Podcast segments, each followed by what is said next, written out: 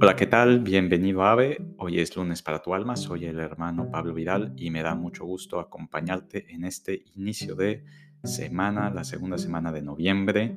Y hoy quiero platicar contigo sobre el tema de la debilidad, ser débil. puede parecer un poco contradictorio a los temas que, te he estado platicando las últimas semanas, ¿no? la santidad y aceptar cada etapa de la vida, ¿no? Pero, sin embargo, creo que otra vez tiene mucho que ver. Así que aprovecho para hacer propaganda. Si no has escuchado mis últimos episodios, te recomiendo allá. También los del hermano Alexis que tienen que ver con este tema. y es que se me vino a la mente platicarte sobre esto porque a veces los domingos salgo a, platicar con algunos hermanos. Em, y ayer estábamos cuatro juntos y, uno empezó a hablar sobre cómo en este periodo reciente pues estaba sintiendo muy fuerte su debilidad y, sus defectos, ¿no? Y decía que se sorprendía de cómo pues Dios le pedía seguir adelante y seguir su vida y seguir mejorando, pero a veces parecía que no le quería quitar estos defectos, ¿no? Como que él tenía que pues que aceptarlos cada vez más en vez de intentar quitárselos, ¿no? Entonces compartía y todos ah, reflexionábamos un poco. Eh, solemos también al mismo tiempo pues, leer algún pasaje del Evangelio, de la Biblia que nos ayuda a iluminar. Em, y como que a, los cuatro que estábamos ahí nos resonaba muy fuerte esta idea, ¿no? Que todos tenemos defectos, que todos tenemos debilidades y que como seres humanos probablemente lo que quisiéramos más naturalmente es quitarnos estos efectos y estas debilidades, ¿no? Y de hecho muchas veces trabajamos para, superarlos y hacemos un plan, ¿no? Es eh, como tal vez cuando te pones a dieta o quieres cambiar un mal hábito, no sé, algo, ¿no? Eh, incluso una cosa espiritual. Y quieres como irte quitando estos efectos, estas debilidades, para ser mejor. Incluso puede ser con, con un buen propósito, ¿no?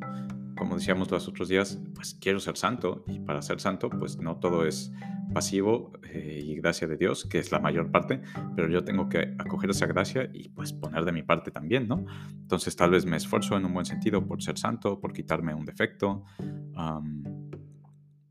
pero aún así podemos tener, y seguramente la has tenido, y yo también la he tenido muchas veces, la experiencia de que por más que trabajamos, por más que le echamos ganas, por más que nos esforzamos, ese defecto, esa debilidad, sigue ahí. Y a lo mejor hemos tenido mil intentos y buscado mil técnicas y hay técnicas para cambiar de hábitos, ¿no? Y de hecho, hace yo creo que unos seis meses hablamos un poco de esto también, eh, sobre cómo mejorar tus hábitos. Y aún así, pareciera que no podemos, ¿no? Que seguimos siendo débiles, que seguimos teniendo ese defecto. Eh, y podríamos preguntarnos, ¿cómo puede ser que Dios me quiera así? ¿Por qué no me cambia? A lo mejor muchas veces has pedido también que Dios te quite eso, que te cambie, que te ayude a mejorar. Y sigue ahí, sigue ahí, no se va. Eh, y en esta reflexión que nos hacíamos, estos tres hermanos y yo, a los cuatro nos, nos sonaba el Evangelio del joven rico, ¿no? Este joven que se acerca a Jesús y le dice, ¿qué tengo que hacer para llegar al cielo?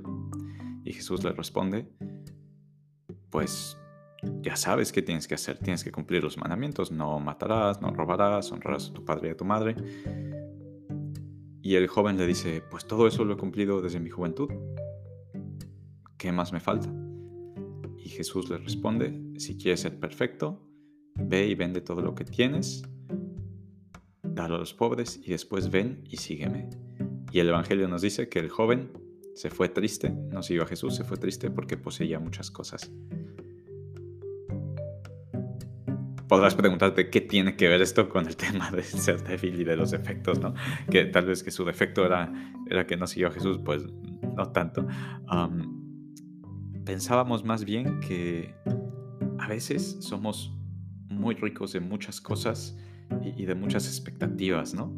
Y a veces cumplimos con todo, con toda esta lista del no deberías hacer esto, no hagas aquello, compórtate así, y externamente somos como casi perfectos, ¿no? Como este joven rico y, decimos, pues yo cumplo con todas estas cosas. Soy buen hijo, soy buen padre, soy buen abuelo, soy buen estudiante, soy buen trabajador, soy buen patrón, soy buen empleado, soy buen novio, soy buena novia, soy buen esposo, soy buena esposa, soy lo que quieras, ¿no? Eh, pero a lo mejor nos falta algo más profundo porque sentimos al mismo tiempo que tenemos esta debilidad, este defecto, ¿no? Eh, esta cosa ahí que nos molesta y que nos gustaría quitarnos para ser perfectos, ¿no? Como pregunta este joven a Jesús. Y Jesús, ¿qué le responde? Para ser perfecto, no le dice, cambia tus defectos, ¿no? Quítate tus debilidades. Le dice, ve, vende todo lo que tienes, dale a los pobres y después deja todo y sígueme. Y coincidíamos en que a veces lo que nos cuesta dejar nuestras riquezas son nuestros defectos, ¿no? O más que nuestros defectos, nuestro deseo de no tener defectos, ¿no? Estamos tan aferrados a nuestro sentirnos bien porque con un montón de cosas, porque no hacemos esto, no hacemos aquello, y sí hacemos esto, y sí hacemos aquello, que nos es difícil vender, soltar todo ese deseo de, perfección, ¿no? de querernos quitar todos los defectos, de querernos quitar todas las debilidades, de querer estar ya como si estuviéramos en el cielo, ¿no? Y por un lado no está mal, no está mal querer ser mejores cada vez, está muy bien de hecho y lo necesitamos, pero creo que hay que poner atención en el modo en cómo queremos serlo, ¿no? Porque también, y esta fue una reflexión muy profunda que hizo uno de los hermanos, Jesús en Getsemaní humanamente le dice a Dios Padre, papá, no quiero beber de este cáliz. Si puedes, que pase de mí, ¿no? Como, así como nosotros decimos, yo ya no quiero este defecto, yo ya no quiero esta dificultad, esta debilidad en mi vida. Si puedes, Señor, quítamela, ¿no? Pero ¿qué dice Jesús después? Pero no se haga mi voluntad, sino la tuya. ¿Y qué hace después? Pues va a morir en la cruz, ¿no? Creo que podríamos tener esta misma actitud Claro, lo quitar. Pero si Dios quiere que lo tengamos por ahora, pues ahí está. Podríamos preguntarnos por qué Dios quiere esto, porque Dios es malo conmigo y quiere que, que tenga una debilidad o un defecto.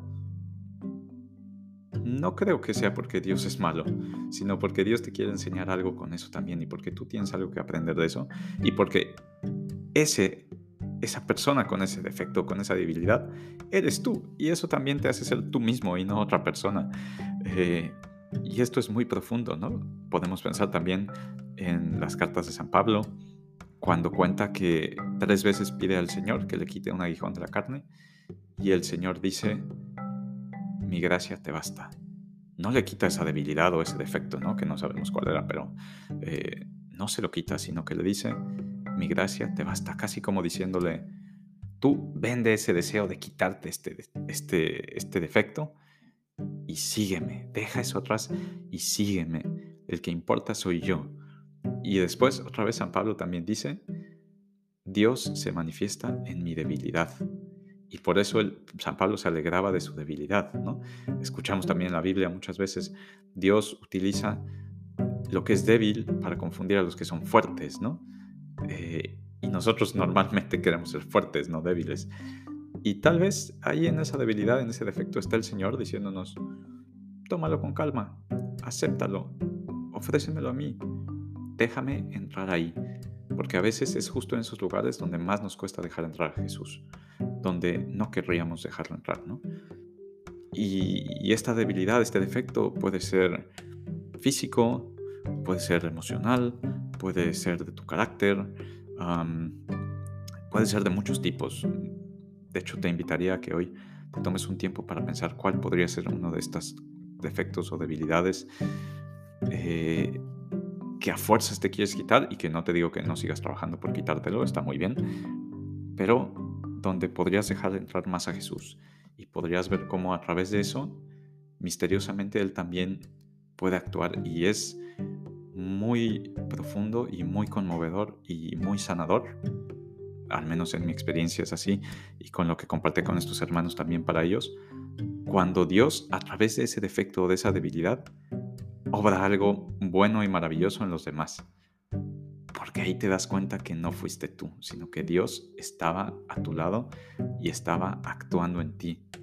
Y, a mí me ha pasado y, y es increíble, ¿no? Porque pasa esta experiencia y dices, pues eso no podía ser yo, eso tuviste que ser tú, Señor. Si no, ¿cómo es que, esto me pudo ayudar, ¿no? ahora, solo un, último detalle. Hay que entender bien esto del defecto o, la debilidad, ¿no? No estoy hablando como tal de, del pecado, ¿no? De una actitud habitual de pecado. Em, sí, de buscar habitualmente hacer el mal, eh, ofender a Dios, ofender a nuestros hermanos. Eh, pero, es decir, te, invito a que luches activamente contra tu pecado y vayas a la confesión y ores y le pidas al Señor que te lo quite y estoy seguro que eso el Señor te lo quiere quitar y te, da la gracia de quitártelo ya, ¿no? Cada vez que estamos en tentación, Dios nos está dando la gracia de no caer en la tentación.